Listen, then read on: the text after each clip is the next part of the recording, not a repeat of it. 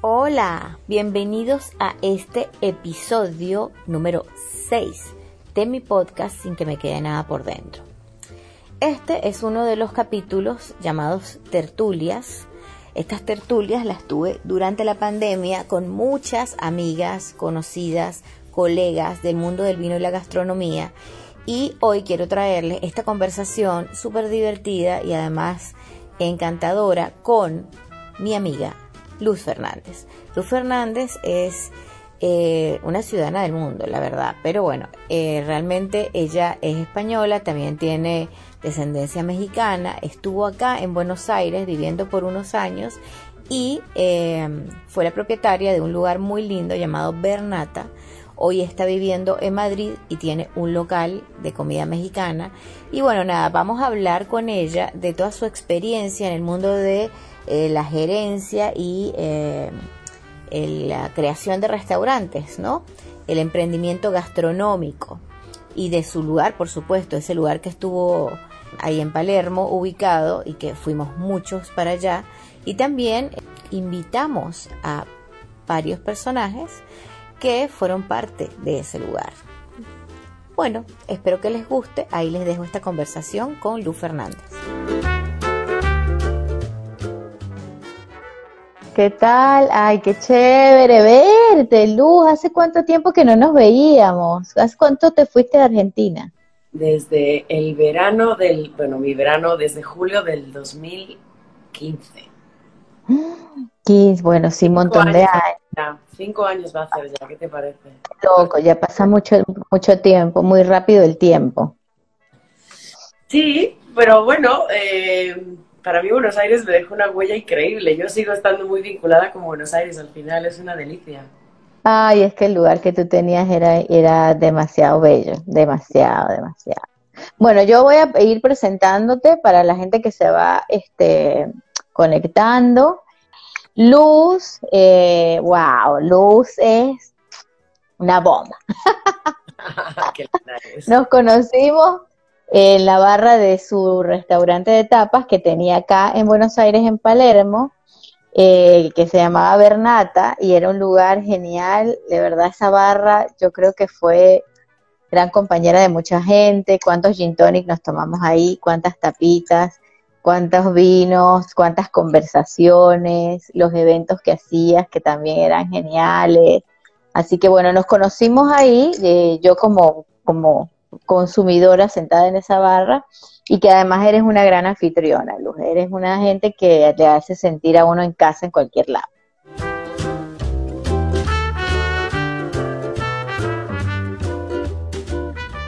Así como yo, muchas personas iban a Bernata, a esa barra hermosa que mencionamos en la conversación con Luz, a sentirse queridos, a sentirse bienvenidos, a disfrutar de un gin tonic, a comer unas tapas.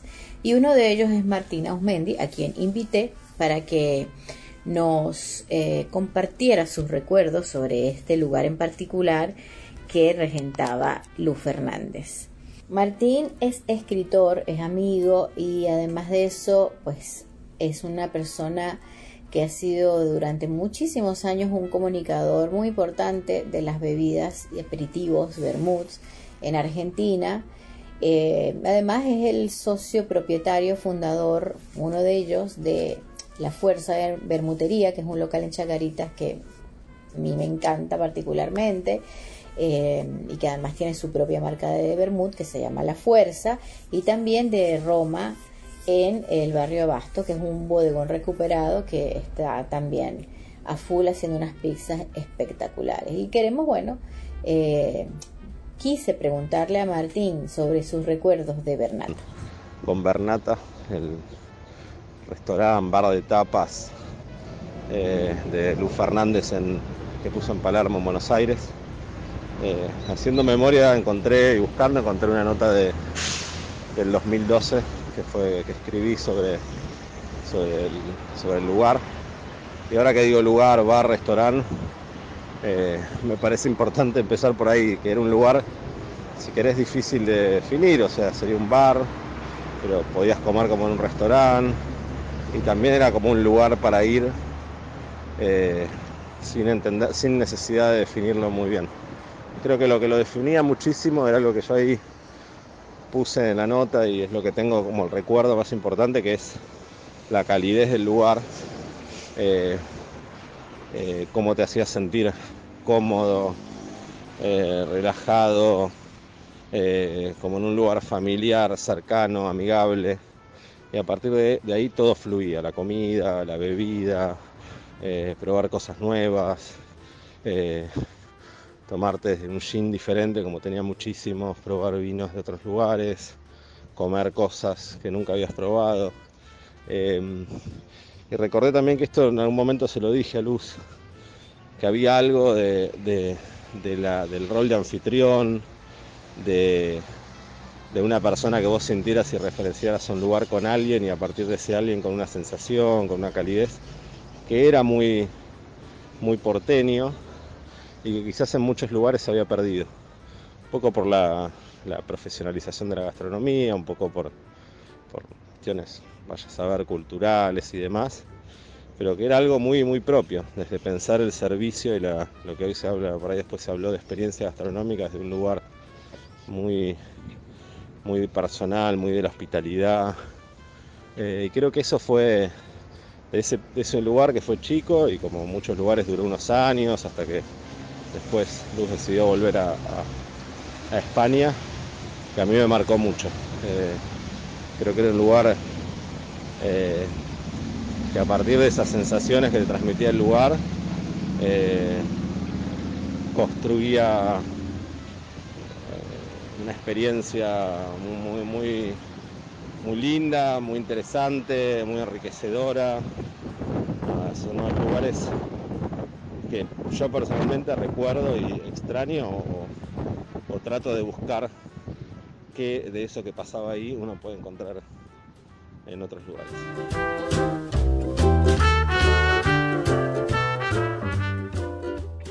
Así que bueno, eso es un, eso es eh, un superpoder que tienen los gastronómicos que son apasionados de lo que hacen. Es divina. Y bueno, lo que quería era conversar un rato contigo para que compartamos todas las cosas que nos apasionan y las vivencias que hemos transitado. Así que bueno, quería preguntarte qué es lo que no hemos hablado tanto eh, de ese tema y es cómo tú entraste en el mundo de la, de, de la gastronomía, pues en qué momento de tu vida eh, eso te atrapó. Pues mira, eh, el tema de la gastronomía para mí fue un tema importante desde siempre. Casa siempre se comió súper bien.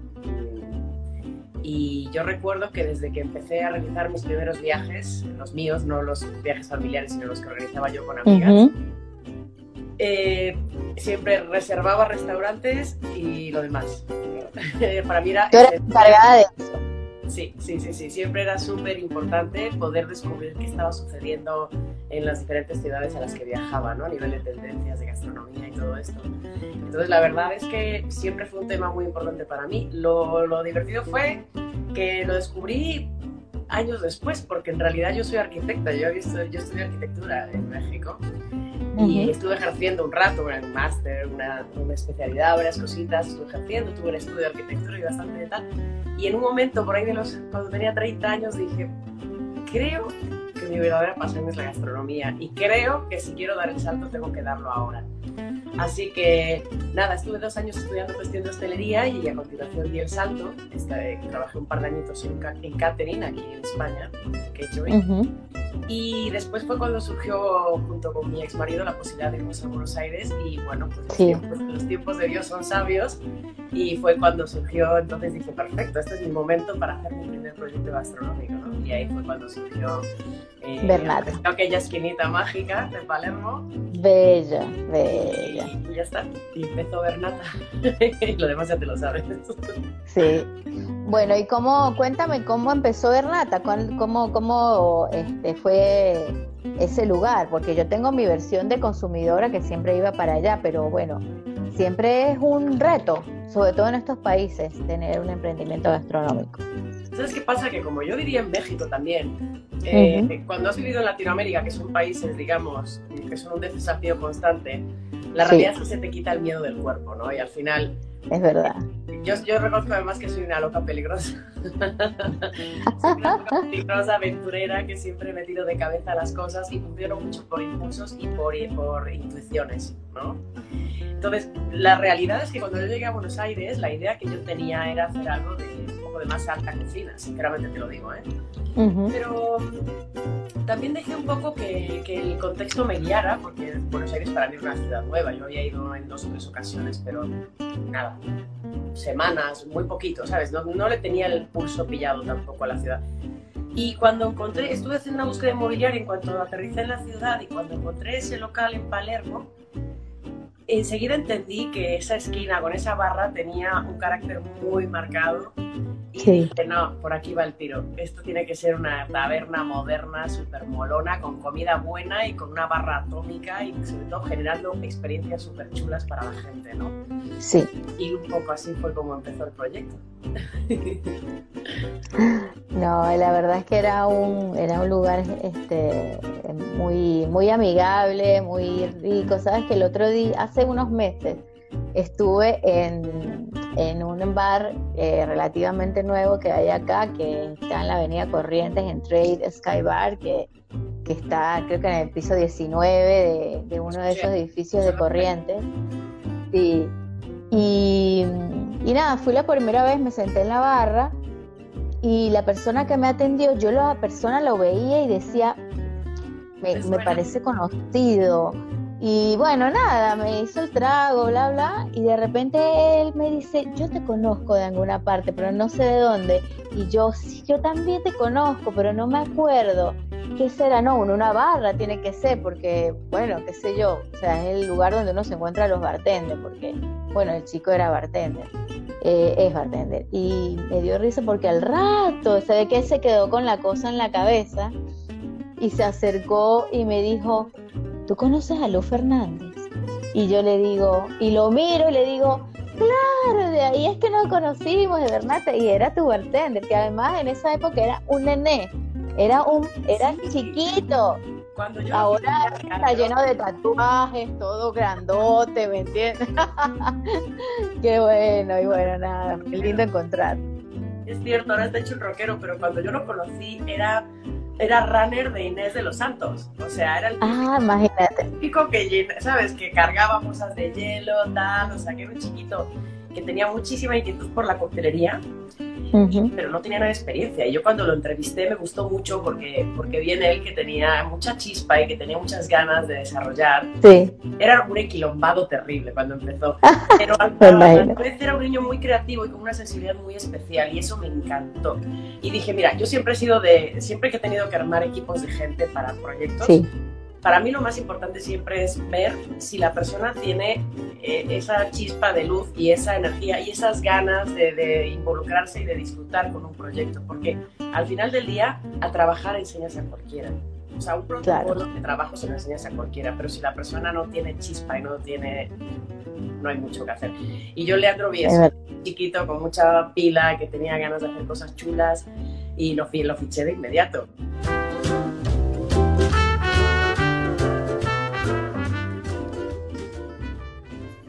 Leandro Gil llegó muy jovencito a Buenos Aires desde su, desde su, ciudad natal, en La Pampa. Allí estudió gastronomía, se vino a Buenos Aires y hoy, después de todos estos años, está donde lo encontré, donde lo reencontré en eh, la barra de Trade Sky Bar, que es un tremendo lugar, eh, en uno de los lugares más altos de la icónica Avenida Corrientes, y además está haciendo, arrancando un emprendimiento propio eh, de gastronomía basada en eh, plantas, un emprendimiento de cocina vegana. Pero dejemos que Leandro nos cuente cómo llegó a Bernata y nos cuente sobre sus años allí en ese lugar. Ya que venía haciendo trabajos eventuales, en fiestas, en cumpleaños y cosas así, y termino enviando un currículum vía mail a Bernata. Pero Bernata, en, la página de donde saco la data, no decía Bernata, tenía otro nombre. Así que lo mando Y luego, para reforzar el pedido de trabajo, voy al, lugar, que era Uriarte y Honduras, y veo que el lugar no decía la factoría, eh, decía en la página, decía Bernata. Y yo dije, nada que ver, este lugar no es el que, el que yo estaba buscando, quizás me confundí y, no, y quedó ahí. Y a las dos semanas más o menos me mandan un mail de este lugar y era Luz que quería hacerme una entrevista. Claramente yo me puse muy contento, me puse mi camisa, en ese momento el bartender usaba mucho tirador, yo me puse tiradores, súper ilusionado y fui a la entrevista de trabajo, donde conozco a Luz. eh, ahí me cuenta que el bar se iba a llamar Bernate, iba a ser un bar de gin tonics eh, y tapas. Yo estaba súper feliz. Tuvimos una entrevista y lo que recuerdo también es que, bar, es que el bar estaba a punto de abrir. No era un bar que ya estaba funcionando, sino que estaba a punto de abrir.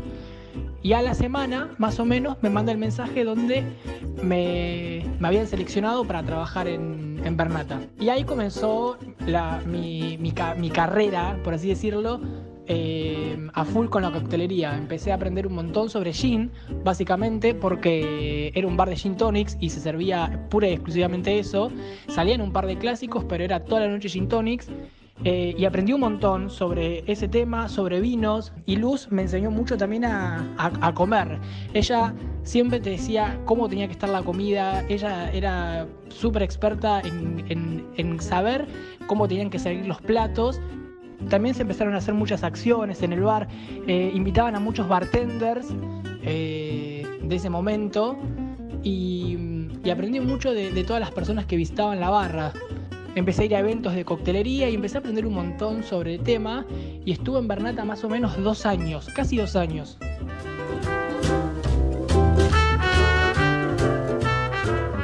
Sí, sí, bueno, esa barra por eso, sí, fue, fue muy, pero igual, estaba, estaba acompañado con unas cosas de comer súper ricas. Yo me acuerdo que tenían como unos buñuelos de morcilla o algo así. Sí, Eh, uh, que eran buenísimos, buenísimos. Sí, sí, sí, las croquetas que a la gente le flipaban también. Sí, sí. negros, sí, la verdad es que yo que soy muy, en ese sentido, soy muy, muy exigente con el tema gastronómico, porque yo soy muy, muy sibarita. A mí, Ujú. para mí era importante que todo lo que se comiera allí fuera, fuera fabuloso, ¿no? Sin, sin Sí. que fuera pretencioso, pero que fuera de buena calidad, bien ejecutado y sabroso, sobre todo sabroso y bonito. Y lo era. Además que gran, gran carta de gin tonic tenías. Sí, que me la armó. O sea, mira, mira, te voy a decir una cosa. Realmente la clave de Bernata y de, de Luz Fernández de Buenos Aires tuvo mucho que ver con dos o tres pequeños padrinos que tuve al principio que me pusieron en el mapa y yo en ese momento no lo calibré porque yo no sabía quién era nadie allí. Entonces, Claro. fue Paco Sabio, yo no sé si conoces a Paco Sabio, Sí, sí, sí, sí lo conozco. El gran máster, el, el chiflado más maravilloso de Argentina y parte del extranjero. Sí. Bueno, él sigue, seguimos siendo súper amigos y para mí él fue mi gran padrino, porque él no me conocía de nada y cuando yo llegué a contarle mi proyecto para que me ayudara a hacer la imagen corporativa, el tío enseguida entendió lo que yo quería hacer y no sabes con qué pasión empezó a vivirlo conmigo y fue como un gran coach para mí, porque Sí. yo al final también tenía susto, ¿sabes? O sea, yo No, claro. a la piscina sin conocer ni la ciudad, ni la gente, ni nada. Y después, eh, Paco Sabio fue el que me conectó con Tato Giovannoni, que también fue a nivel de barra mi primer padrino, porque él fue el que armó mi primera carta de Hilton. Imagínate, yo no sabía Claro. era Tato Giovannoni. Cuando vino a hablar Él. conmigo, El bartender argentino. cállate, yo le negocié los honorarios. Bueno, me parece muy bien. Mencionaba Me que era parece- Tato Giovannoni, ¿sabes? O sea, y cuando me fui enterando dije, tengo un borro, soy una cara, no espantosa, pero él se dio cuenta que no, que no era por maldad. Claro. Se dio cuenta que, Sí, bueno, sí, sí, sí, sí. Y, y casualmente fue muy lindo cómo los astros se alinean porque él en ese momento estaba empezando a desarrollar su gin. Estamos hablando de que cuando abrí Bernata nadie tomaba gin tonic en Argentina. No, no, no estaba tan de moda ahora como ahora, bueno, como todos estos años, que era como un boom. Sí, sí, sí. Cuando yo empecé, el gin tonic era un trago de viejo de la Argentina profunda y súper Sí. y súper tal. Y claro, se dio que yo quería llevar esa propuesta que aquí en España llevaba funcionando tiempo y era como muy fresh, porque además tonic da mucho juego. Y justo Sí. Tato Giovannoni también estaba como metiendo la nariz en ese concepto, entonces fue como una alineación de astros. Y luego el tercer padrino fue Ernesto Lanuse. Ah, mira, otro personaje. además muy conectado. Pero Ernesto, además. en la acera de Bernata. O sea, yo no sabía quién era y pasé un día por allí y me dijo, ¿a ti te gustaría que te sacaran una nota en La Nación? Y yo, hombre, pues por supuesto, ya sabía lo que era el periódico, coño, hasta ahí llegaba. Y sí, claro, sería un gustazo. Y ya, y me dice, yo soy Ernesto Lanuse. Le dije, ah, pues muy bien, yo soy Luis Fernández. Yo no tenía ni idea quién era Ernesto Lanuse. Creo que le hizo tanta gracia, ¿no? Lo naif con lo que él me trajo a Michelini, por ejemplo, con sus vinos. Eh, por, por, supuesto, gracias a él salí en, en, La Nación. Eh, bueno, nada, otro mi tercer padrino. Pero bueno, la realidad es que luego la, toda la prensa me trató con mucho cariño y realmente todo el mundo me trató con mucho cariño. Yo tengo recuerdos maravillosos de mi experiencia en Buenos Aires. O sea, un trozo de mi corazón se quedó ahí para siempre. Y bueno. Qué linda. Y, me contaste que te enamoraste del pinota en, en, Argentina, porque estás con una copa de pinot. ¿Qué estás tomando? Mira, te lo voy a enseñar. Es, aquí no es tan fácil conseguir pinos argentinos porque digamos que no, aquí mm, hay mucho vino evidentemente español, también hay mucho claro. Y de los vinos argentinos, bueno, más allá de las coyunturas de exportaciones tal y cual, se tiende a exportar obviamente el Malbec. Claro, sí. Pero eh, una, de, una tienda, una mantequería se llama, que es una, una vinoteca delicatessen divine que está ahí cerquita de mi mercado, tiene este hermoso... El Humberto Canal, que es un plástico. Sí, un 2011 divino, que está hermoso, aparte está muy bien cuidado, ha envejecido súper bien, está fabuloso.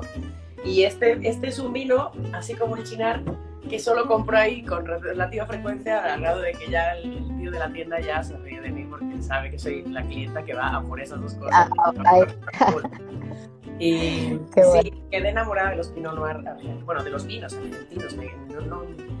Yo sabía, yo no sé gran cosa de vino, pero mi ex marido se dedicaba al mundo del vino y eso me permitió aprender un poquito, ¿no? Claro.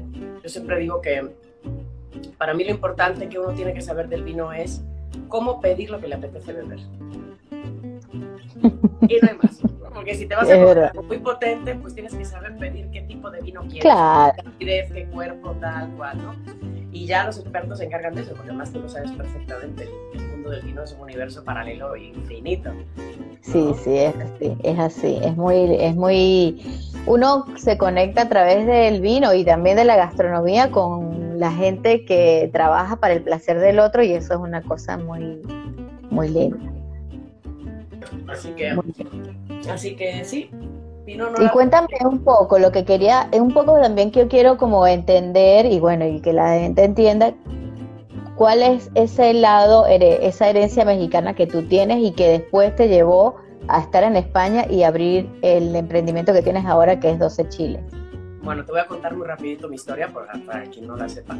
Em, mis padres, bueno, fueron el típico caso de gallegos que emigraron a, América, eh, más o menos en los años 50, 60 más o menos. Mis padres emigraron cada uno por su lado y se conocieron allí, se casaron allí. Casualmente luego resulta que son de un pueblito que está muy cerca uno del otro ahí en Galicia. Ah, es que loco. Sí, la vida. Sí, y después, eh, nada, mis hermanos y yo nacimos en México, vivimos una serie de años allí. Luego estuvimos viendo una temporada aquí en Galicia y, eh, y después volvimos a México, ¿no? Yo estuve viviendo en México hasta que terminé mi carrera de arquitectura y después decidí que me apetecía volver a vivir en el primer mundo y, y nada, entonces fue cuando me vine para Madrid. Entonces, em, yo en realidad tuve, te puedo decir que casi la mitad de mi vida la he vivido en México, ¿no? Eh, en Ciudad de México en Ciudad de México. Y a mí, yo no sabes cómo agradezco haber tenido la posibilidad de ver una ciudad tan emocionante como esa. O sea, porque es México como cultura es una cosa fuera de serie. Sí, sí, la, verdad es que sí. Sí, la Ciudad de México es una auténtica locura. O sea, es, es fascinante a todos los niveles. O sea, porque tienes mucho de todo en cantidades industriales es muy intensa, muy acelerada, eh, muy demandante, pero también es todo es como muy intenso. Cuando la gente trabaja, trabaja a lo loco, cuando se divierte, se divierte a lo loco. Es muy alucinante, es muy alucinante. También te acomoda o no. O sea, hay gente que no es capaz de tirar el, termómetro y no se acopla. claro. Y México, con toda su cultura de los colores, los sabores, la música, la gastronomía, ¿no? que es patrimonio de la, de la humanidad, que eso sí. es súper rápido, pero es también un universo fabuloso. Entonces, eh, y luego tenía esa otra parte cultural de pues, todo el contacto que yo tuve siempre con las raíces de mi familia, con Galicia, con España, tal y cual, con lo cual han sido dos universos gastronómicos interesantes. Cuando yo, Sí. llego, a, cuando yo llego a Buenos Aires, me parecía interesante explorar el territorio de, de una cocina española un poquito más modernita, porque también vi que lo único que había en general era como bodegones, ¿no? Con una propuesta más Sí. Los clásicos de acá, sí. Sí, me parecía que podría ser divertido jugar a, a tener una propuesta un poquito más fresca. Y cuando volví a España en el año 2015, evidentemente yo sa- sabía que yo no tenía mucho que aportar a nivel de gastronomía española, porque aquí es una locura, aparte de un nivel de Sí. es fascinante. ¿Mm?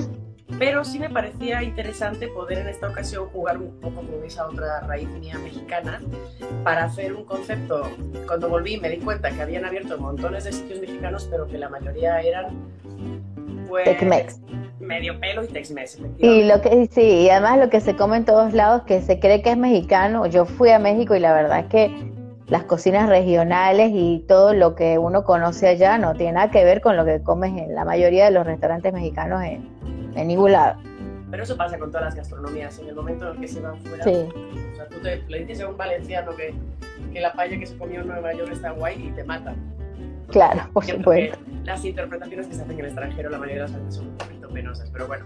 Sí, sí. Entonces, nada, eh, me- pues eh, encontré un local en este mercado tan fabuloso, que es el mercado de Abastos, en el barrio de Salamanca, que es un mercado mágico, eh, porque es un barrio muy lindo, gente de poder adquisitivo, pero sobre todo un mercado que tiene mucho carácter y tiene mucha solera, ¿no? Y tiene una propuesta de muy alta calidad, todos los puestos. O sea, ahí encuentras el mejor pescado de España, el mejor, la mejor carne de España, la mejor, o sea, es una, es una delicia. Qué lindo esto. Acá, acá pasa, o sea, está pasando con varios mercados que se están convirtiendo en polos gastronómicos, que espero que bueno, que eso pueda seguir después de este tema de- del, del COVID, pero, pero bueno, es eso. Bueno, yo me acuerdo cuando fui a Madrid, fui al mercado San Miguel, no lo podía creer. Y eso que el mercado San Miguel, por ejemplo, es un ejemplo de un mercado turístico, que está muy Claro. turista. Si te vas a la próxima vez que vengas, iremos a recorrer los mercados de los barrios. Y No, me amo los mercados. estar loca. O sea, aparte, um, el español solía ser bastante conservador en sus gustos gastronómicos y ahora eh, ya se han abierto a, a los sabores del mundo. Y entonces hay un mercado a 20 cuadras de aquí que tienes unas propuestas de cocina vietnamita que te quedas loca de la cabeza. O Qué maravilla. una cosa de locos, marroquí, o sea, una, una locura, una locura, realmente fabuloso. y, y nada, aparece el local y entonces me pasó un poco lo mismo que en Bernata, eh, dejé un poco, me dejé Fluir. por la intuición para ver qué tal y pensé, dije, tengo que hacer una propuesta de, de cocina eh, callejera mexicana auténtica pero no solamente vender comida, sino generarle a la gente la experiencia de lo que viviría si estuviese en México, ¿no? Y al Sí. final eso, eso es lo que, lo que he desarrollado. Es, el local, lo habrás visto en internet, es pequeñito, Sí, lo es un local de mercado que tiene una barra con unos taburetes, pero el elemento central es un, es un elemento eh, prehispánico que se utilizaba en México antes de que llegáramos a conquistarlos, eh, donde mm, es una gran plancha de hierro eh, donde se elaboran las tortillas, con lo Sí. cual nosotros lo que hacemos es que tenemos un espectáculo visual constante, un show cooking constante, pero que además te reproduce la experiencia de si como si estuvieses en un mercado en México en la calle, ¿no? Pero Claro. como más, más molona, más chula, más cool, más Sí, modernito, pero con un estándar de calidad muy alto porque los sabores son fantásticos, son muy genuinos, muy, muy similares a lo que sería en México. Y, y bueno, pues, pues el proyecto habla por sí solo. ¿Y, ¿Y cómo recibió el madrileño tu propuesta? Sin, sin tener la experiencia de la cocina mexicana más auténtica, pues. Pues mira, la realidad es que en ese barrio, además de que hay mucho mexicano que va y viene o que tiene una residencia aquí y tal y cual, eh, mi sorpresa fue que mucha gente eh, o ya había viajado a, a México en varias ocasiones, con lo cual ya tenía una primera aproximación, y luego otra gente que había probado cocina mexicana de otra calidad y que se veían, mm, eh, se sorprendían gratamente al ver que eso que habían probado podía ser mucho mejor, ¿no? Claro. Y entonces la realidad es que eh, la realidad es que la acogida fue fabulosa, fue, fue espectacular. Desde el primer día empezamos a trabajar súper bien, cuidando mucho siempre la atención al cliente, como sabes que eso es fundamental siempre. Totalmente. Y, y, estando siempre muy atentos, ¿no? Escuchando mucho el pulso de la gente, de ver qué, qué, qué opinaba, qué les parecía. La realidad es que desde que abrimos se ajustaron varias cuestiones eh, operativas, pero el concepto se ha mantenido bastante fiel a lo que se planteó desde un primer momento y la gente lo ha acogido muy bien, sinceramente. Y tiene una propuesta de bebidas también como bien original, ¿no? Pues mira, no tenemos vino, porque de tener vino tendríamos que tener vino mexicano. Y, claro. y, y, me parece que no se tampoco corresponde mucho, porque se supone que es una sí. propuesta de un puesto callejero, ¿sabes? Un vino claro. como otra formalidad, entiendo yo. Eh, tenemos eh, cervezas mexicanas, todo lo que hacemos ahí intenta replicar la experiencia mexicana. Tenemos también refrescos mexicanos y tenemos algo de coctelería, por ejemplo, margaritas no tenemos, pero sí tenemos micheladas. Que, son riquísimas. A mí no me gusta, a la gente le pasa. ¿No te gusta? Brebaje, no, no, no, yo no soy muy cervecera, fíjate, yo soy más uh -huh. de vino. Pero, pero aunque yo no soy de cerveza ni de michelada, es cierto que mmm, hicimos una receta fabulosa. O sea, te lo digo porque hablé con gente profesional del tema y me dijeron, mira, la clave es esto, esto y esto y esto. Y entonces nuestras micheladas también se han convertido en un referente, ¿no? En Madrid. O sea que, y tienes unas agüitas de tamarindo y tal ley por ahí. Las agüitas frescas, que son muy tradicionales en México, tenemos así como unas, unos cubos de cristal súper bonitos y con un grifo y entonces tenemos agua de Jamaica y agua de tamarindo y, y agua de guayaba que son ¡Ay, qué rico! Sí, sí, sí. Y que también son muy típico en México, ¿no? De tomar aguas de frutas con la comida y también a la gente es les sorprende mucho, les gusta mucho. Sí, sí. Y sí, y, y el, el, madrileño está acostumbrado al nivel de picante que, que es lo normal en México, porque aquí a mí me pasa que, bueno, yo como picante porque soy del trópico, obviamente, este, y bueno, uno en el, en el Caribe está acostumbrado a comer picante, pero Ah, me, cuando llegué acá me, me, causaba mucha gracia que la gente no está acostumbrada y todo lo que, lo que me decían que era muy picante, a mí no me picaba nada. Eh, y muchas veces yo cocinaba en mi casa y, y invitaba amigos y yo no, yo cocino con, con niveles de picante de verdad que para mí son súper sutiles. Y el argentino decía que estaba bueno, pero era como, está picante ya, se ha, ya ha cambiado mucho porque se han acostumbrado a otros sabores y han ido como explorando. Y viste que cuando uno en, en, ese sentido el que va acostumbrándose más al picante más lo tolera no con el tiempo. Pero bueno cómo lo cómo, cómo qué ha pasado allá porque no, no no sé si no sé si en España se come picante no no no sé. Se come poquito picante. Hay algunas elaboraciones que se hacen con guindilla por ejemplo.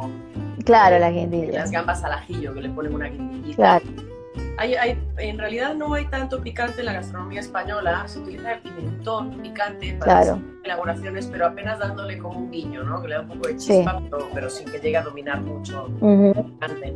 Yo lo que hice con los, con los rellenos de los tacos que vendemos nosotros es que, en primer lugar, lo que yo no quería tampoco era caer en lo que, en lo que caen muchos de por querer tropicalizar la propuesta. Eh, que al final no tuviese identidad suficiente, ¿sabes? Entonces, eh, no nos hemos columpiado con el picante, o sea, por ejemplo, la tinga de pollo que lleva chile chipotle tiene un punto fabuloso porque está suculenta, está, tiene sí. un punto de ese picante que no puedes dejar de comer, que está tan rico que no puedes parar de comer. Claro. Y, otro, y otro plato que es el mole, que también tiene un poquito de picante, que es dulce y picante, de la zona de Oaxaca, que es fantástico. Y también eh, tiene su puntito de picante, pero muy correcto. Y entonces lo que hacemos es que tenemos una serie de salsas para complementar las, los tacos. Dependiendo de cada, de cada cosita, recomendamos una salsa u otra. Y, entonces, y solo cada quien le sube los decibelios cuando quiera. Y, claro. ¿Tienes tacos solamente o tienes otras propuestas de, de, de plato? Lo que hacemos son como antojitos mexicanos, que son tacos. Claro y también unas cosas que se llaman gorditas, que son parecidas a las arepas. Las conozco, sí, que son infladitas. Sí, que son aquí, aquí hay un restaurante pequeñito que también está haciendo cosas como más recetas de, de casa mexicana, que es de un chico que es mexicano que también eh, es sommelier, que se llama Freddy, y el lugar se llama Ulúa. Y hacen unas eh, gorditas rellenas con molleja crocante que están Wow. Wow, fue una fusión total, qué delicia. Wow. Sí, sí, sí, sí, sí. Qué rico. Muy lindo este lugar. O sea, es, es, como que más cercano a lo que yo comí cuando fui para allá. que yo fui hace, a México hace mil años, pero, pero la verdad es que es un lugar increíble porque eh, las raíces del lugar están como demasiado arraigadas en la gente, en todo. Eh, y a mí me sorprendió mucho cuando fui a, Ciudad de México que sentí que en, una, eh, siendo una capital latinoamericana, muchos de sus habitantes como que los conoces a muchos de ellos y sientes que parecen como del interior, ¿me entiendes? Porque son como de un hablar y de una unas maneras como menos, eh, no sé, es lo que me pasó, eh, es como más amable, ¿no? El trato, pues. El mexicano es tremendamente hospitalario, es muy divertido. Y cuando te despistaste ya te invitaron a tu casa y ya te tocó una fiesta con mariachi tequila y no te salva nadie. El tiene esa parte muy jovial y muy divertida que es fabulosa. A mí es una de, o sea, por eso te digo que a mí el haber vivido en México me parece un privilegio porque el mexicano es súper atómico, o sea, es gente súper divertida, súper divertida.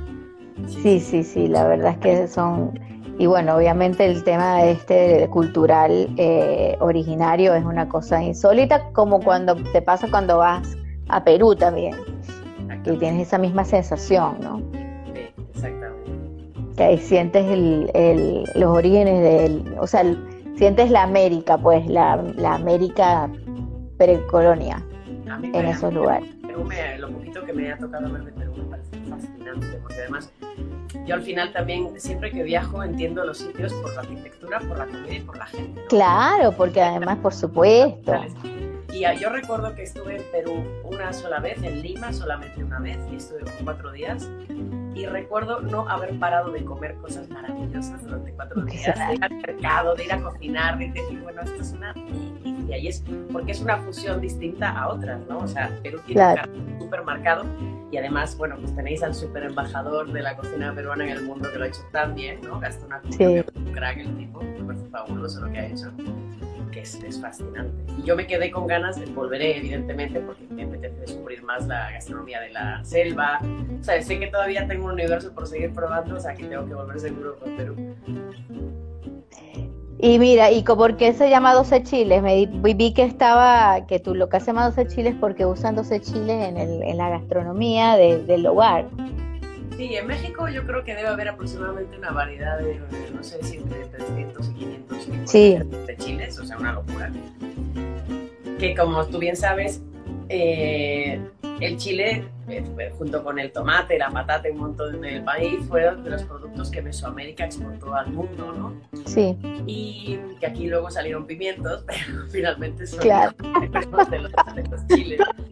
Pues mira, estuvimos barajando un montón de nombres y al final eh, hay 12 chiles que son los que más utilizan en la gastronomía mexicana de manera cotidiana. Entonces, okay como eh, tampoco queríamos recurrir a los típicos tópicos de, de Frida o de tal, sí. Pues nos pareció divertido y la imagen corporativa que armamos es también como un poquito canalla, pero graciosa y urbana, ¿no? Sí. el nombre nos gustó y aparte nos parecía que podía tener proyección internacional, es fácil de pronunciar, es fácil de recordar. O sea que sí, así se quedó. Claro. Y tú, y te, y te pregunto una cosa, eh, ¿cuál es la problemática, ¿tú tienes alguna problemática para encontrar todos esos ingredientes allá o no? No, afortunadamente no, porque hay varios importadores que traen, eh, no es tan fácil conseguir el producto fresco, pero todos los, los adobos y los chiles secos y muchísimos ingredientes, hay varios importadores que están trayendo desde hace muchos años ya toda clase de productos. Qué bueno porque ha habido mucha proliferación de restaurantes mexicanos, pero también es cierto, el proveedor que tengo yo, por ejemplo, es una empresa de una familia española que, que estuvo en México haciendo fortuna, entre comillas, ¿no? y que son propietarios de una de las marcas más importantes de conservas y que después decidieron volver aquí y empezar a traer producto mexicano y es una locura, o sea que es, es bastante fácil conseguir productos Qué bueno. un buen resultado de Sí, porque acá no se consigue tantas cosas, sobre todo el tema de los chiles, bueno, mole imposible, bueno, no sé, capaz que consiguen en algún lado y yo no lo sé, pero, pero nunca vi, nunca vi. No, yo Ah. solía comprar cuando estaba en Argentina, siempre que iba a México, compraba mole en el supermercado o en tal, y lo llevaba y bueno, mi amiga Nati, de varios amigos que también son como Nats, y y los que estamos conocidos aquí, ¿no? Claro que no. Sí, No. Es algo muy exótico y no hay mercado. Mira, y bueno, ¿y cómo te has ido este, amoldando el tema de- del COVID y todo lo que está pasando ahora? O sea, ¿están atrás pudiendo abrir o solamente tienen servicio de delivery? Pues mira, eh, pues una vez más te digo que como, como esa parte mía latinoamericana guerrera, pues cuando empezó toda esta hecatombe, la realidad, te voy a ser súper sincera, yo eh, cuando todo esto empezó, eh, durante tres días me, me quedé en mi casa encerrada porque no era capaz muy bien de digerir qué estaba pasando y hacia dónde iban a ir las cosas. Entonces yo tengo Sí. una filosofía y es cuando no puedo pensar, no pienso. Yo, Ok. necesito- soy muy benevolente conmigo misma porque mi mente funciona Como me parece bien. muy bien. Sí, hay que serlo, hay que serlo. Porque cuando estás bien, produces mucho más y vas forzándote no sirve de nada. Entonces, me tomé tres o cuatro días para reflexionar en, en intentar entender un poco qué estaba pasando y qué iba a pasar. Sí, Y, y, pues nada, pues me pareció un momento interesante para desarrollar algo que yo ya venía pensando hace tiempo y que lo típico que con el día a día no te da tiempo y es desarrollar una tienda online para empezar a vender nuestros productos envasados eh, en Madrid Claro. el resto de España. Y, y bueno, pues nada, hablé con mi webmaster y le dije, bueno, ¿cuántos días tardamos en tener esto funcionando? Y me dijo, 10. Le dije, no, en 5 tenemos que No. tenerlo. Bueno, vale, muy bien. y es un crack el tío. Y, y- y teníamos la gran suerte de que como nuestra propuesta eh, está pensada para franquiciar, que ya no nos dio tiempo de empezar a franquiciar, te podrás imaginar, eh, Claro, sí. nos- todos los rellenos que utilizamos para nuestros guisos se elaboran en una cocina externa y se envasan, con lo cual Ok. eh, digamos que es como un McDonald's, ¿sabes? O sea, yo tengo un Sí. producto envasado de perfecta calidad, que siempre sabe igual, que siempre está impecable a nivel sanitario, todo. Entonces, como ya tenía el producto, en realidad fue muy sencillo ponerlo en marcha. Claro, fue reorientar nuestra oferta, eh, comunicarle a nuestro cliente que, bueno, pues que no podemos estar abiertos porque esto está así de complicado, pero que sin embargo, esto es, esto es bien importante, Maya. Mucha gente se quedó un poco eh, paralizada con el susto de todo. Yo creo que, sé que en Sí. Argentina no, porque en Argentina también sois unos buscavidas.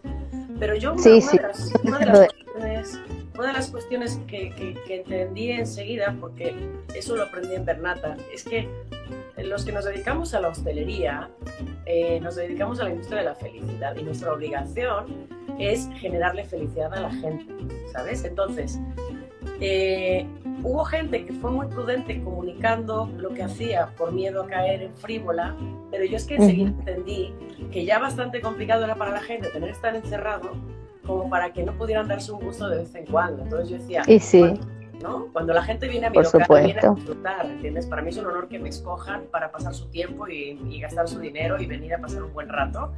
Entonces, lo mínimo que yo puedo hacer en este momento es intentar ayudarles a hacerles la vida un poquitito más amable, haciéndoles llegar mis productos a, a sus casas.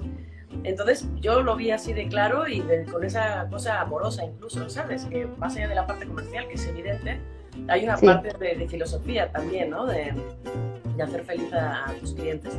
Y pues nada, empezamos y la verdad que gratamente sorprendida con la respuesta que hemos tenido con la tienda online y, y, pues muy bien, muy contenta, sinceramente, muy contenta. Bueno, bueno, qué bueno, menos mal. La verdad es que ha sido para todos muy complicado, pero para el rubro gastronómico ha sido dificilísimo, porque bueno, por supuesto, eh, acá todo el mundo está haciendo, bueno, la mayoría están haciendo delivery, se han tenido que también adaptar a algunas cosas, otros montaron como almacenes de productos para vender eh, lo que los productos que usan de sus proveedores eh, como que se han, esta- han entablado una sociedad con sus proveedores para hacer almacenes para vender cosas tipo verduras, eh, todas las cosas que le, compran a los proveedores de alimentos y también, bueno, también los que están haciendo delivery, pero, pero bueno, ha sido un golpe muy fuerte para el mundo de la gastronomía porque, bueno, muchas veces mucha gente se ha quedado desempleada, ¿no? También. Y no es fácil, pues, no es fácil ver en qué momento va a, volver a la normal, a la normalidad, pues que no sabemos cómo va a ser. Bueno, pero he estado siguiendo las propuestas, sobre todo de los bartenders, bueno, aparte de los restaurantes, de los bartenders. ¿Viste? Sí, sí. Sois unos supervivientes de la leche. O sea, te juro que yo admiro a Argentina por esto, porque, porque le dan una bofetada y se, se cae al suelo, se sacude el polvo y se levanta y sigue con más eh, impronta, Sí. con más que antes. Es una cosa increíble, de verdad. Sí, impresionante. A domicilio, me parece fabuloso. Los cócteles a domicilio están a full y, y gente haciendo, bueno, hay unos chicos, una pareja por ahí también que está haciendo eh, un jugo de tomate, pero con toda la magia para que tú te hagas tu Lodimerio, tu michelada ahí en tu casa. Qué bueno, qué bueno, me encanta. Sí, bueno, hay mucha gente que, que quizás también he estado hablando mucho con algunas personas que este momento les dio la oportunidad de poner en marcha algunas ideas que tenían en la cabeza y que no habían, no se habían como animado a hacer porque, bueno, porque la vida y la cosa vertiginosa del día a día no, no te lo permite. Y bueno, era el momento, pues. Como dicen, muchas de las grandes ideas se generan en momentos de crisis extrema. Claro, porque cuando estás en el día a día y tu rutina todo va funcionando bien y va y tal, y más o menos tienes un resultado correcto tal y cual, te relajas. Es, normal que te relajas en un punto, ¿no? Pero es cierto que cuando, cuando, se te, cuando te aprietan las tuercas no te queda más remedio que reaccionar. Entonces, pues oye, al final, es, sí, las crisis siempre son oportunidades, ¿no? Porque es sí que situaciones que te llevan al límite donde ahí se ve el temple de cada persona, ¿no? Y, Así y, es. te das cuenta, la gente que está hecha de una madera power ante las crisis se reinventa de unas maneras fabulosas, ¿no? Pero Es eso. Es así. Sí, y bueno, además también hay que tener una actitud así, bueno, en estos momentos yo procuro eh, tener una actitud eh, positiva, no engancharme con las noticias, no, no ponerme a pensar eh, en el tema de, del- de la incertidumbre, pues, sino en, el, en lo que puedo hacer hoy para estar bien, no solamente a nivel laboral, bueno, yo estoy bien porque estoy trabajando en, una, en una bodega que sigue vendiendo vino y que es un gran equipo de trabajo. Por supuesto, se ha visto eh, afectado el tema de las ventas, pero bueno, todos tenemos una actitud que para adelante, pues lo que hay que trabajar.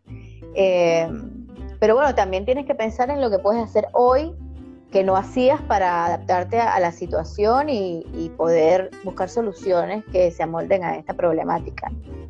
Sí, claro, bueno, te- tengo que decirte que aquí en España no sabes cómo se está consumiendo vino, ¿eh? Yo creo que la gente en el Sí. encierro se ha tirado el alcohol salvajemente, o sea, que me parece fabuloso, ¿eh? Porque de repente es cierto que ha habido sectores que en este momento se están haciendo de oro y que no sabes cómo me alegro, francamente, ¿no? Sí, es muy impresionante. Bueno, acá, acá, a ver, acá se está vendiendo eh, delivery bastante, la venta online, la, el que no hacía venta online de vino, bueno, se tuvo que poner a eso. Eh, obviamente el, el hecho de que el restaurante, los restaurantes estén cerrados sí afectó mucho las ventas, pero, pero bueno, los que también tenemos clientes que son de vinotecas y eso, por supuesto seguimos ahí en la carrera. No, y olvídate, es un sector que está muy bien posicionado y al final, sobre todo, Argentina es un país que tiene una cultura muy extensa. consumo, o sea, Sí, el argentino le quitas el vino y no, la revolución. El vino y la carne y se acabó todo. Sí, sí, sí, tal cual. No, olvídate, el vino no peligra, es un sector que no peligra para nada, me queda clarísimo, sí, sí. sí, sí. Así que bueno, ahí estamos, ¿no? De, por- de como dicen, remándola en dulce de leche, pero con la actitud más positiva posible. Sí, pero bueno, eh, eh, ya sabes que hay que hacerlo. Pero lo que acabas de decir es muy importante, ¿eh? La clave, por un lado, es no ver las noticias, o sea, ver lo menos imprescindible, porque Sí. en realidad de lo que te tienes que enterar te vas a enterar igual. Sí, sí. Y, y al final es que si no solamente es una, te drena a nivel energético, que es un terror. Y también creo que es importante eh, algo que acabas de comentar y es eh, ser benévolo con uno mismo para intentar en- entender que hay días que te puedes levantar eh, que no, no das, que no puedes, Sí. porque el ánimo no te da. Y que es normal que eso te suceda, o sea, nadie somos perfectos ni nadie somos no, o sea, y, y cuando uno tiene un mal día, tienes que intentar entender que, bueno, que mañana va a ser un día mejor y sobrellevarlo como puedas. Y ya está, o sea, esto es una situación que nos sobrepasa a todos, o sea, ni, ni el más Claro. de, del Tíbet esto nos descoloca a todos, o sea, esto no tiene, nos tiene a todos locos, ¿no? Porque aparte, sí. generalmente es una situación que no habíamos vivido nunca, porque tenemos aparente normalidad, porque, digamos, hay recursos, estamos en nuestras casas, tal, pero de repente esa falta de contacto personal, de esa cosa emocional, no te vas dando cuenta y te va haciendo mella, ¿no? Te va mellando, sí, sí. Yo, yo no soy tan, eh, tan apegada a, las cosas que quizás normalmente a la gente le afectan, como, como no, no, no ver a las personas o no poder abrazarlas y no estar con los amigos y la familia, porque bueno, cuando ya, creo que cuando emigras te, te empiezas a, acostumbrar al desapego. Eh, pero em, no, e, es difícil estar en este encierro. Igual somos unos afortunados, sinceramente. La verdad es que eh, el hecho de que no tengamos que estar lidiando con situaciones extremas de verdad, pues como la gente que está trabajando en los hospitales y bla, bla. Eh, y o estamos en, y además estamos en una situación en que tenemos una casa, un techo sobre la cabeza y nos podemos encerrar ahí. Pues, entonces, la verdad es que uno tiene que, que, que también pensar que somos unos afortunados. Estamos aquí hablando con una copa de vino, un sábado en la tarde, ¿me entiendes? Bueno, tú en la noche, eh, conversando y recordando viejos tiempos. Así que la verdad es que somos este, unos afortunados de estar, a tener la oportunidad de tener una vida, este, entre comillas, normal. Es un momento para agradecer, me parece. Sí, yo, yo agradezco todos los días, ¿eh? Yo todos los días agradezco por, por las bendiciones que tengo en mi vida, sinceramente. Que, Así es. y sí, no, no todo el mundo tiene la suerte que tengo. Yo no sé, yo no sé qué hora es, déjame ver qué hora es. O si tenemos 15 minutos todavía, yo decía. ¡Eh, qué bien! Oye, tengo que cosas, quiero contarte cosas. O sea, yo. Sí, sí, cuéntame. yo te prometo que mi paso por Buenos Aires, yo me quedé muy sorprendida con el tema de la coctelería y con el tema de los vinos. Te lo repito de nuevo porque Bueno, y la gastronomía, lo que me tocó vivir de los sitios que abrieron cuando yo estaba allí. O sea, wow, wow, qué nivelazo, de verdad. Y desde que te fuiste hasta ahora ha sido así. He visto las propuestas de los bares, que son una locura. ¿No? Eh, Uptown se llama, ¿no? El metro. Ah, sí, sí, sí, sí. sí. que me estabas comentando, presidente. Además, lo que más me, lo que más me gusta es que aunque nos, nos, seguimos siguiendo en redes, no, no hablamos con frecuencia, pero es que tú sabes perfectamente que por mi barra pasaron todos los chiquitos. Todos los bartenders. Ahora son los reyes del mambo de las barras, que qué fuerte. En ese momento, muchos de ellos estaban empezando apenas, ¿no? Y ya eran unos cracks en ese momento, perfecto. Y dices, qué chulada, ¿no? Que ahora los veo y son todos unos profesionales con una copa de un pino y que han hecho unas construcciones de personajes espectaculares una cosa fuera de serie. No, acá ha habido un boom de la coctelería desde esa época que tú estabas acá. Increíble. Bueno, también es una herencia de un pasado que estaba como medio dormido, porque acá con todo, en, otra época la coctelería era, era súper eh, interesante el mundo de la coctelería. Bueno, ¿te acuerdas? Bueno, me imagino que sí, que, que, te, que escuchaste este, el nombre de Pichín, que es el, este, este caballero que era el bartender galante, pues, el maestro de todos los bartenders de Argentina. Lo fui a visitar al bar en el que estaba trabajando y de hecho mm, eh, lo, invité a Bernata un día. No. Pero al final, no vino, al final no vino por, por razones personales, pero para mí fue un honor porque sabía que era una institución este señor. No, es muy loco. Es muy, es muy loco eso de del mundo de la coctelería en Buenos Aires, las barras. Bueno, yo en la época en que iba de Bernata fue mi época de las barras. La verdad es que ahora soy una gente grande, que, no va, que ya no va, no te lo juro. O sea, no, bueno, porque el, cuerpo creo que me dijo, bueno, mi reina, eh, bájale dos. porque ya no, no tengo esa, esa energía eh, en el hígado para poder aguantar esa cantidad eh, de, cócteles maravillosos que me, me tomaba en esa época, ¿no? Ahora, bueno, ya paso más tiempo acá en mi casa, la verdad, y no voy tanto, no voy tanto de barras como lo hacía antes, que yo me iba sola, sola. que era algo buenísimo de, de esas, de bueno, y lo sigue siendo, de, de, estas barras en donde la gente va a tomar cócteles porque ama el mundo de la coctelería. O sea, va a tomar cócteles no por porque va a levantar chicas o chicos, sino porque la verdad es que le gusta mucho ese mundo y lo disfrutan y conoce gente nueva, pero no eh, necesariamente vas a, no, ¿cómo se dice allá? No, sé. Sí, a ligar, sí, no, no. a ligar. además, es que es cierto que fue, bueno, es que yo a mí fue lo que me tocó, yo no sé qué pasaba antes ni qué pasó después, pero lo que era fabuloso es que al final era como una especie como de gueto, y es cierto, tú llegabas sola a un bar y te encontrabas con un montón de gente que ya conocías de otros bares, de otras noches, de otras veladas. Era como, era como un clan, ¿no? Sí, a sí, sí. mucho, o sea, de la gente que llegaba a Bernata a la barra sola y que al poco rato ya estaba charlando con un montón de otra gente que ya conocía o que acababa de conocer. Pero que es que eso al día siguiente había un evento en no sé dónde y pasaba exactamente lo mismo. Entonces había como, había una magia con la noche que era muy divertida, pero siempre la gente conectada por ese disfrute de la buena coctelería, porque la realidad es que aquí en España no hay cultura de coctelería, no sabes cómo la extraño. Y, o sea, vosotros no, no dimensionáis, sobre todo porque ten en cuenta que en Argentina eh, hay mucha escasez de producto. O sea, realmente sí, sí. ¿eh? porque en muchas ocasiones no tienen, no les está entrando producto como para hacer y sin embargo son unos magos maravillosos todos y el nivel que tienen de, o sea, son, son realmente son unos artistas, yo de verdad, para mí era mágico sentarme, lo que dices tú, sentarme en una barra sola, a observar cómo estaban preparando un cóctel, para mí era una experiencia totalmente orgiástica, es que esto es, sí, sí.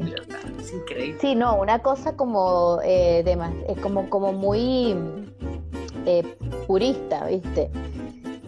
No era, ah, no, te prepara, viste que en la época de los 90, 80, el tema de la coctelería internacional, donde salió que si el tequila sonra y todas estas este, gracias a la vida, eh, como, como que estaban marcadas por, por otra onda en la coctelería que era el boliche, la fiesta, la levante, pero la verdad es que eh, cuando te sientas en una, en una barra que realmente eh, la coctelería es la protagonista, es un placer, es un placer, es increíble. Además son muy puristas, es lo que decías tú, la coctelería de los años 90 era más frívola.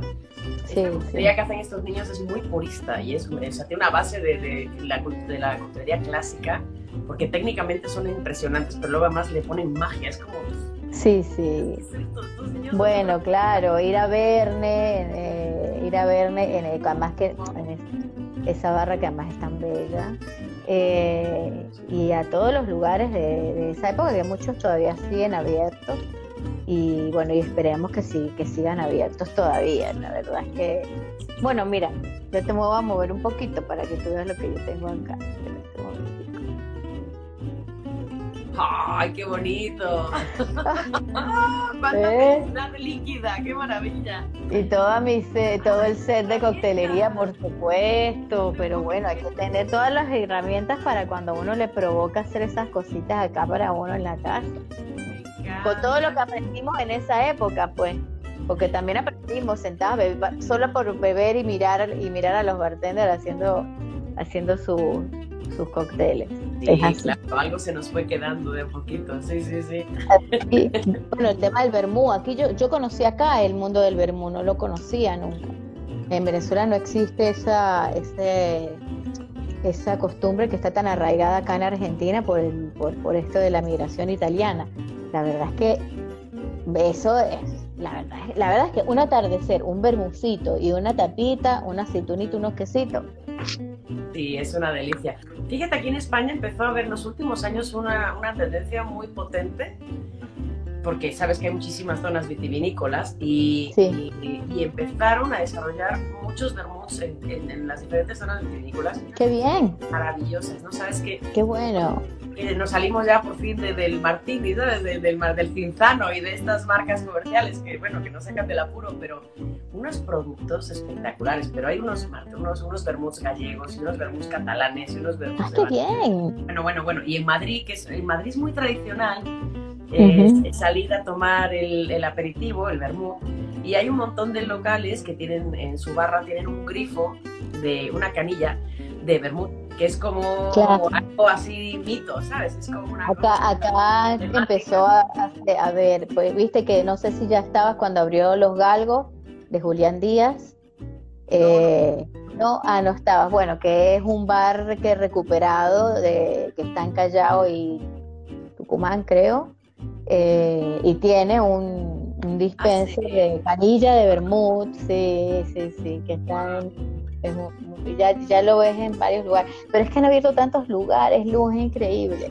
O sea, bueno, tenemos que hacer un, un intercambio. Tú te vienes otra vez para acá y reconoces todo lo nuevo y yo me voy para allá a visitarte y me muestras a Madrid. Porque ya fui a Madrid una vez, hace mil años, pero no la disfruté tanto esa parte porque fui a hacer un curso de cata, de eh, especialización en cata y estuve 15 días de 9 a 9, de 9 de la mañana a 9 de la noche sentada catando productos, entonces no, como que no, no lo viví tanto como tendría que haberlo vivido en la ciudad, pues porque la verdad es que al final terminaba muerta, eh, agotada y, y bueno, pero, pero sí, tengo que ir, espero que, espero que podamos viajar pronto. Yo desde luego tengo pendiente un, un viaje a Buenos Aires porque lo cierto es que desde que me vine en el 2015 no he vuelto por allí y me, me da una nostalgia. Estuve, estuve hace un par de años en José Ignacio que pude coincidir con Sí. de mi gente. Fui, muy lindo lugar. en Buenos Aires, sí. Pero es, es- sí es cierto que tengo previsto volver a Buenos Aires porque eh, ahí aparte si vuelvo no hablaremos porque tengo- me encantaría organizar una gran fiesta. Total, la ¿no? Me encuentro con todos tus fans. Un lunes para que puedan venir todos los niños. Claro, todos los gastronómicos que, que, que andan por ahí pululando. No, sí, bueno. Creo que ahora sí ya se nos está acabando el tiempo. Sí, cuatro minutos nos queda. Bueno, mira, te tengo que decir que me encanta haberte visto, haberte, haber hablado contigo. Eh, la verdad es que eres una mujer encantadora, eres una anfitriona genial. La verdad es que es que uno, no sé, o sea, yo siempre en tu lugar me sentí como arropada. Es más, me acuerdo que un diciembre te llevé a Yacas, que había hecho yo. Sí, me acuerdo perfecto. Sí. ¿Te acuerdas? Sí, sí, ¿Sabes no, es la... de ti que te va a dar mucha risa? ¿Qué? Tus zapatitos rojos. ¡Ay, es verdad! Me amor. Zapatitos rojos que te habías mandado. Que me lo hacer a medida de, de con, un zapatero de acá que hace zapatos a medida, que hace zapatos para la gente que hace teatro y que esos zapatos, ya le mandé una foto de unos Manolo Blahnik y el tipo me los hizo tal cual. Qué genio, peludo. Me acuerdo muchísimo de esos zapatos y me acuerdo de ti siempre ahí sentada en la barra, siempre tan linda, con esa energía tan hermosa, siempre que, que con todo lo que sabes de vinos, que es una delicia, con ese encanto que tienes personal tú Ay, que es maravilloso. La verdad es que ha sido eh, muy lindo volver a, a conectarme contigo, que ya, que ya sabía de ti porque pa- apareciste por ahí en Instagram y yo dije, ¡What! ¡Luz! Eh, pero bueno, además te, me alegra que, te, que tengas este emprendimiento y bueno, espero, espero ir para comer, para sentarme en ese mercadito a comer tacos. Por supuesto que sí, haremos un recorrido por Madrid que te va a encantar, ya lo verás. Así será. ¿Sabes qué, ¿Sabes qué lindo es para mí? Que es un honor de verdad, Maya, que me hayas invitado a este espacio contigo, porque de verdad que eh, un trozo de mi corazón sigue estando en Buenos Aires y tú eres una de las personas lindas que Buenos Aires me dio en la vida, así que... Ay, tan bella, igualmente, mi reina. Bueno, bueno. Pues aquí estoy a tu disposición siempre. Bueno, seguro nos vamos a volver a ver. Además tengo varias amigas en Madrid, que una de ellas anda por ahí, que es la reina de los ravioles. Eh, y, y también es arquitecta, mira. Bueno, Violetica, tú te estás escuchando, vaya a comer a 12 chiles y conoce a Luz, que creo que se van a, que se van a llevar lo máximo porque también es, es de la misma zona que soy yo. Somos gente encantadora, pues. Por supuesto, por supuesto, absolutamente. Bueno, bueno, Luz, ya se nos va a acabar el tiempo. Buenísimo haber hablado contigo, que estés bien, estamos en contacto. eh, y bueno, nada, Claro que sí. a ponerle onda a toda la vida, de aquí siempre, para la eternidad. Eso siempre. Y a perseguir la felicidad sin parar. Así será. Gracias, hermosa. Te quiero. Gracias, un beso igual.